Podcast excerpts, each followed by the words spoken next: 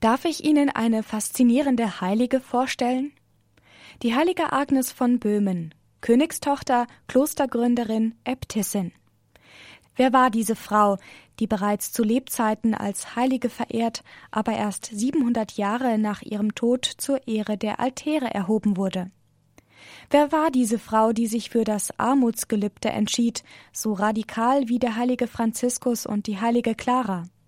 Mit dem silbernen Löffel im Mund geboren, tauschte sie ihre kostbaren Königsgewänder gegen die Nonnenkutte. Als die Mutter, Königin Konstanze, Agnes unter dem Herzen trug, hatte sie einen prophetischen Traum. Sie erblickte zwischen ihren zahlreichen kostbaren Gewändern ein Ordensgewand, einen grauen Mantel und eine Schnur, wie sie die Klarissinnen benutzen. Sie wunderte sich sehr über ein so grobes und schlichtes Kleid, da vernahm sie eine Stimme. Wundere dich nicht, denn das Kind, das du trägst, wird ein solches Kleid tragen und wird zum Licht des ganzen böhmischen Volkes werden. So berichten alte Quellen. Geboren wurde Agnes um das Jahr 1211 in Prag als jüngste Tochter von König Ottokar I., der in Böhmen und Mähren herrschte. Als Kind und Jugendliche wurde sie zum Objekt der väterlichen Heiratspolitik. Ihre Cousine war die heilige Elisabeth von Thüringen. Die heilige Hedwig von Schlesien war ihre Tante. Diese sollte ihre zukünftige Schwiegermutter werden, nach den Heiratsplänen ihres mächtigen Vaters. Bereits dreijährig wurde Agnes verlobt und ins Stift Trebnitz geschickt, dem ersten Frauenkloster von Schlesien. Dort erzog sie Hedwig. Sie lernte eifrig die Grundlagen des Glaubens und die ersten Gebete. Fromm sang sie mit den Zisterzienserinnen mit. Erstaunlich, dass sie nicht spielen wollte, sondern ihre Freude nur in der Kirche, der Stätte des heiligen Gebetes suchte. Nach dem Tod ihres ersten Verlobten kam sie ins Kloster Doxan in Nordböhmen. Der Vater war sehr ehrgeizig. Agnes wurde, nun als königliche Braut, nach Wien geschickt, an den Hof des Herzogs Leopold VI. Ein Biograf lobt ihr strenges, tugendhaftes Leben, ein großer Gegensatz zum luxuriösen Leben am Hofe. Heimlich fastete sie in der Advents- und Fastenzeit, kasteite sich, betete und gab Almosen. Sie erwählte die Mutter Gottes zu ihrer Patronin und vertraute ihr ihre jungfräuliche Reinheit an. Gott selbst hat die Verlobung auf verschlungenen Wegen auflösen lassen, berichtet ein Biograf. Mit 14 Jahren kam Agnes zurück nach Prag. Es folgten weitere dynastische Vermählungen, die aber alle missglückten und teils fatale kriegerische Folgen für Böhmen und Mähren nach sich zogen. Zuletzt warb der deutsche Kaiser Friedrich II. selbst um die schöne Prinzessin, aber diesmal konnte die bereits erwachsene Agnes mit Unterstützung des Papstes Gregor IX. selbst ablehnen. Erst ab 1230 nach dem Tod ihres Vaters konnte Agnes ihren eigenständigen geistlichen Lebensweg gehen. Sie eiferte ihrer Cousine Elisabeth von Thüringen nach und wollte in ein Kloster eintreten. Ihre großen Vorbilder waren Clara und Franziskus von Assisi und so wie sie wollte Agnes das Schicksal der Armen teilen, in äußerster Armut. 1232 gründete sie das Spital des heiligen Franziskus für Arme und Kranke sowie eine Hospitalbruderschaft, die später zum Orden der Ritter mit dem roten Stern erhoben wurde und sogar heute noch besteht.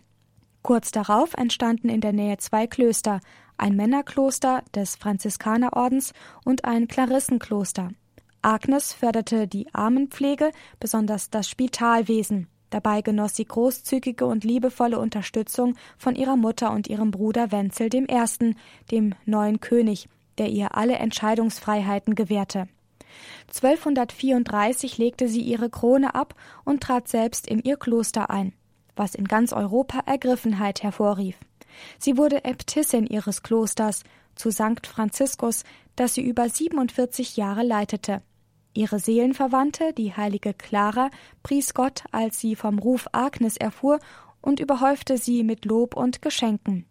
Sie sandte ein Paternoster, einen Schleier, ihr eigenes Schüsselchen, einen Becher und andere Dinge, die Agnes ergeben entgegennahm. Mit dieser Hilfe wirkte Gott viele Wunder. Clara nannte Agnes die Hälfte meiner Seele und beriet sie in allen Fragen zu den Ordensregeln. Auch Agnes hielt fest an einem Leben in absoluter gemeinschaftlicher wie individueller Armut. Vom regen Austausch sind nur noch vier Briefe der heiligen Clara erhalten. Die Korrespondenz der Päpste Gregor IX. und Innozenz IV. ist gut dokumentiert. Agnes war hochgebildet, klug und durchglüht von der bedingungslosen Liebe zu ihrem himmlischen Bräutigam, berühmt für ihre Nächstenliebe und Barmherzigkeit. Ihre Wundertaten und prophetische Visionen wurden akribisch aufgeschrieben. Sie bemühte sich ihr Leben lang als Friedensstifterin, sowohl in ihrer königlichen Familie als auch in böhmischen Ländern.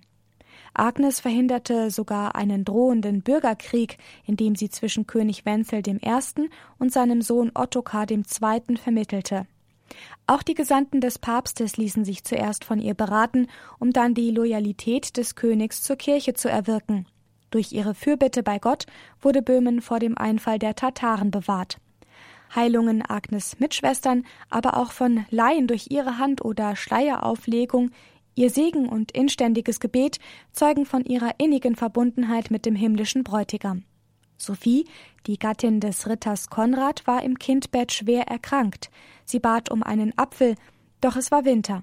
Verzweifelt eilte ihr Mann zur heiligen Agnes, und siehe da, nach dem Segen ihres Baumes konnte Agnes drei Äpfel pflücken.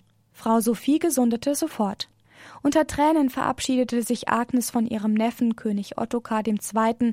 vor seiner letzten Schlacht auf dem Marchfeld im Jahre 1278. Du gehst, aber du kehrst nicht zurück, denn du hast alle Herren gegen dich. So prophezeite sie ihm. In einer Vision erlebte sie, 21 Meilen weit entfernt, seine grausame Ermordung auf dem Schlachtfeld. Die Kunde verbreitete sich wie im Fluge im ganzen Lande und wurde später durch Boten bestätigt. Nach dem Tode König Ottokars blieb von der königlichen Familie nur noch Agnes in Freiheit. Tapfer harrte sie in ihrem Kloster in Prag aus und wurde nicht nur zu einem Symbol, sondern schon auf Erden zur Fürsprecherin bei Gott für ihr leidendes Land. Es sollte sich erfüllen, was sie einst nach der heiligen Kommunion vernahm. Sie würde die meisten ihrer Lieben überleben. Viele Kriege überzogen das Land, die Bevölkerung litt bittere Not, um ihre Umgebung vor dem Hunger zu retten, streckte Agnes die Hände zum Himmel, lobte Gott und pries ihn für die Armut. Und welch ein Wunder! Immer wieder war Nahrung an der Klosterpforte abgestellt. Noch am Sterbebett wurde Schwester Katharina durch Auflegung ihrer Hand wunderbar geheilt. Agnes starb in der Fastenzeit am 2. März 1281. Auch nach ihrem Tod hielten die Wunder an. Aus ihrem Leib strömte ein wunderbarer Duft, Ihre unversehrten Hände waren weich und geschmeidig, als ob sie lebendig wären. Das Kloster mit Agnes Gruft wurde immer wieder überschwemmt. Die Gebeine gingen in den Wirren der Hussitenkriege verloren. Da ihre Reliquien verschollen waren, konnte sie erst 1874 selig und am 12. November 1989 durch Papst Johannes Paul II. heilig gesprochen werden. Ruhe und Friede werden nach Böhmen erst dann einkehren, wenn ihr Grab gefunden wird. So heißt es in der uralten Prophezeiung aus dem 15. Jahrhundert. Dass die Hoffnung daran durch all die Jahrhunderte nicht verloren ging, wurde besonders während der Samtenen Revolution im November 1989 in Prag sichtbar und so paraphrasiert. Nicht das Auffinden ihrer Gebeine, sondern ihre Heiligsprechung werde dem Land gute Zeiten bringen. Am 17. November folgte die ersehnte Befreiung der damaligen Tschechoslowakei vom kommunistischen Joch. Wir verehren die heilige Agnes als Schutzpatronin Böhmens, besonders aber der Kranken, Armen und Leidenden. Dargestellt wird sie als Königin, mit Krone, die am Bett eines Kranken sitzt, oder als Klarissin, die das Kloster in der Hand hält. Wir feiern sie am 2. März.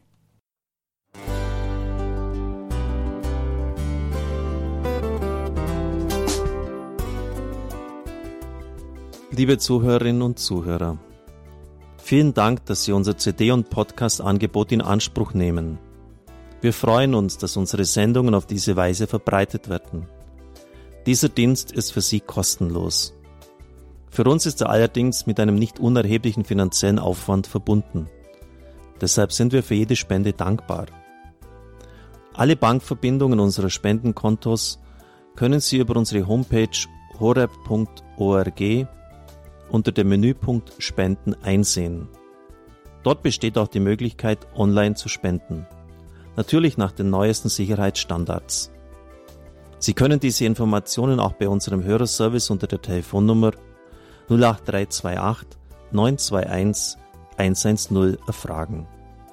Ich wiederhole die Rufnummer 08328 921 110.